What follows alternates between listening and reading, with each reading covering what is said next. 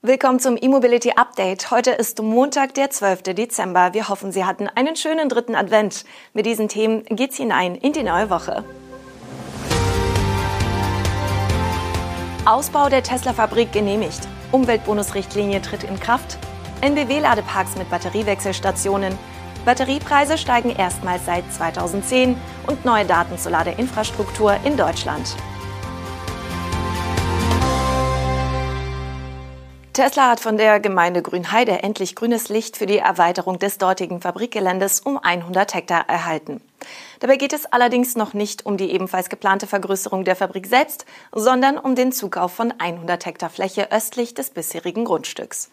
Diesen Schritt hatte Tesla bereits im Mai mit einem Antrag zur Einleitung eines Bebauungsplanverfahrens für eben jene Fläche angestoßen.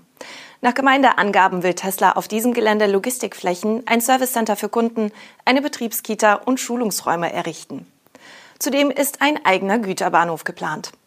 Das bisherige Tesla-Gelände umfasst rund 300 Hektar. Vor dem Hintergrund der parallel angestrebten Fabrikerweiterung im engeren Sinne sucht Tesla nach Recherchen von Stern und RTL inzwischen offenbar selbst nach Wasser. Das stößt bei Umweltverbänden auf Kritik. Laut Tesla geht es aber nicht um eine eigene Wasserförderung, sondern vor allem um frische Daten, da die bisherigen Genehmigungen allesamt auf sehr alten Datenbeständen zur Wasserversorgung in der Region basieren würden. Im Zuge des Fabrikausbaus will Tesla bekanntlich die Produktionskapazität von 500.000 auf über eine Million Elektroautos pro Jahr steigern. Wie den Berichten unterdessen, dass Tesla Probleme habe, für die Steigerung der Produktion in Grünheide ausreichend Personal zu finden und die bestehende Belegschaft zu halten. Das Werk komme wegen des Mangels an Mitarbeitern nicht in den geplanten Dreischichtbetrieb, schreibt das Portal Wired unter Berufung auf ehemalige und aktuelle Mitarbeiter. Zur Eröffnung des deutschen Tesla-Werks im März hieß es, dort sollen bis Ende dieses Jahres 5000 Fahrzeuge pro Woche von den Bändern laufen. Davon sei Grünheide aber noch immer weit entfernt, weil Tesla es bisher nur geschafft habe, 7000 von geplanten 12.000 Mitarbeitern einzustellen, heißt es. Grund dafür könnten die vergleichsweise niedrigen Löhne sein. Die novellierte Förderrichtlinie für den Umweltbonus wurde am Freitag im Bundesanzeiger veröffentlicht und tritt damit offiziell in Kraft. Damit ist eine Anschlussregelung ab dem 1. Januar 2023 nun gesichert. Wie erwartet fallen die Fördersätze geringer aus und die Zuschüsse für Plug-in-Hybride entfallen komplett. Überraschungen gibt es in der Endfassung übrigens keine. Die Fördersätze für reine Elektroautos sinken auf 4.500 Euro für Fahrzeuge bis 40.000 bzw. 3.000 Euro für Modelle bis 65.000 Euro Netto-Listenpreis. Ab dem 1. Januar 2024 werden dann nur noch Elektroautos bis zu einem Nettolistenpreis von 45.000 Euro gefördert. Für teurere Fahrzeuge gibt es in einem Jahr also gar keinen Umweltbonus mehr. Die Mindesthaltedauer wird unterdessen wie erwartet von sechs auf zwölf Monate erhöht, womit der schnelle Weiterverkauf geförderter Neuwagen ins Ausland unterbunden werden soll. Zudem entfällt die bisherige Einschränkung, dass junge Gebrauchtfahrzeuge nur bei Anmeldung auf den Zweithalter gefördert werden können. Eine einschneidende Änderung erfolgt zum 1. September 2023. Ab diesem Zeitpunkt können nur noch Privatpersonen den Umweltbonus beantragen. So eine Ausnahme für Kleingewerbetreibende oder gemeinnützige Organisationen, deren Prüfung das Wirtschaftsministerium im Sommer zugesagt hatte, ist in der Richtlinie nichts zu finden. Maßgeblich für den Umweltbonus bleibt laut der Richtlinie auch weiterhin das Datum des Förderantrags, der die Zulassung voraussetzt. Es gibt trotz langer Lieferzeiten also keine Änderung auf das Bestelldatum. Der chinesische Hersteller NIO will bis zu 20 Schnellladeparks der NBW in Deutschland mit seinen Batteriewechselstationen ausrüsten. Zunächst sollen die beiden Standorte Herleshausen in Hessen und Großbruck-Wedel in Niedersachsen mit den sogenannten Power Swap Stations ausgestattet werden. Welche Standorte danach folgen, lassen beide Unternehmen noch offen. Ansonsten sprechen sie von einer Win-Win-Situation, weil sich beide Angebote, also das Schnellladen und der Batterietausch, ergänzen könnten. Der Wechsel des Akkus in einer solchen Power Swap Station soll rund fünf Minuten dauern. Eine Anlage kann bis zu 312 Tauschvorgänge pro Tag realisieren und kommt dabei auf die Größe einer Doppelgarage. Bis zu 13 Batterien werden in der Anlage parallel mit 40 bis 80 kW Netz und batterieschonend geladen, ohne typische Spitzen im Stromnetz zu verursachen. Um die ersten deutschen Standorte der Tauschanlagen von NIO handelt es sich aber nicht.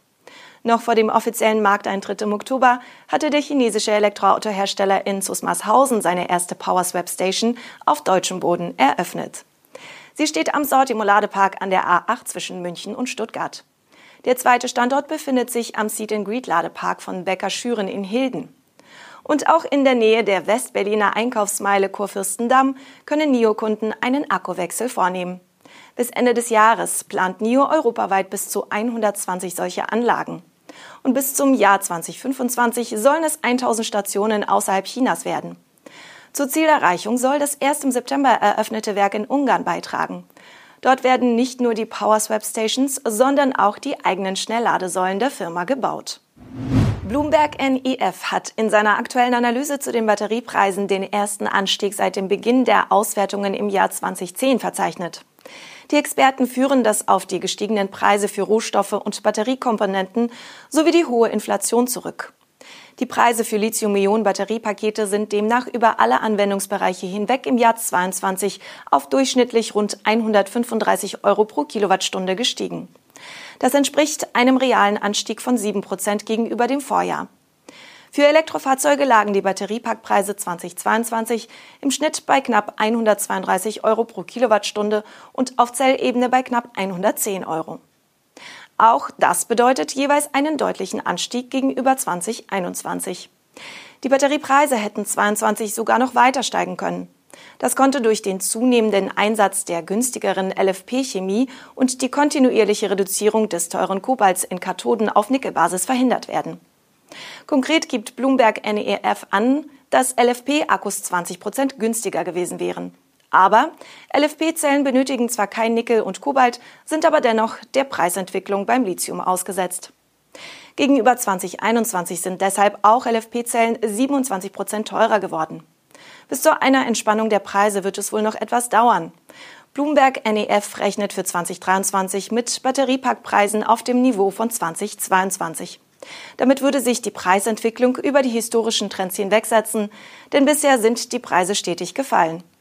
Erst 2024 dürften die Preise wieder sinken, weil dann die Lithiumpreise dank neuer Förder- und Raffineriekapazitäten nachlassen könnten.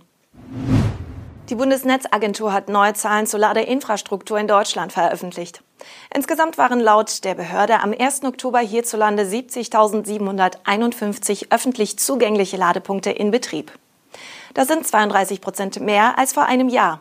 Rund 59.300 der Ladepunkte und damit der größte Teil des Ladenetzes verfügten über eine Leistung bis 22 kW. Auch der Großteil des Zuwachses, nämlich 30 Prozent, fand bei den AC-Ladern statt. Innerhalb eines Jahres kamen knapp 13.700 Normalladepunkte hinzu. Dagegen hat die Zahl der DC-Ladepunkte nur um rund 3.600 zugelegt. Prozentual war der Zuwachs bei den Schnellladern mit 46 Prozent aber höher. Ihre Gesamtzahl liegt jetzt bei rund 7.900. HPC-Ladepunkte in der Leistungsklasse von 149 bis 299 kW wurden im Schnellladenetz übrigens besonders stark ausgebaut, während beispielsweise kaum noch 50 kW-Lader aufgebaut wurden. Und zum Schluss noch ein Blick auf die Anbieter. Insgesamt gab es Anfang Oktober 4.813 Ladesäulenbetreiber in Deutschland. Nach Anzahl der Ladepunkte lag die NBW mit rund 3.900 an der Spitze. Auf den Plätzen folgten E.ON mit 2410 und EWE Go mit rund 1700 Ladepunkten. Interessant ist auch noch der Blick auf die Bundesländer. Hier war der Zubau im zurückliegenden Jahr in Hessen, Baden-Württemberg und dem Saarland am größten. Das war unser E-Mobility Update am heutigen Montag mit den spannendsten News und Highlights der Elektromobilität vom Wochenende. Wir wünschen Ihnen einen guten Start in die neue Woche.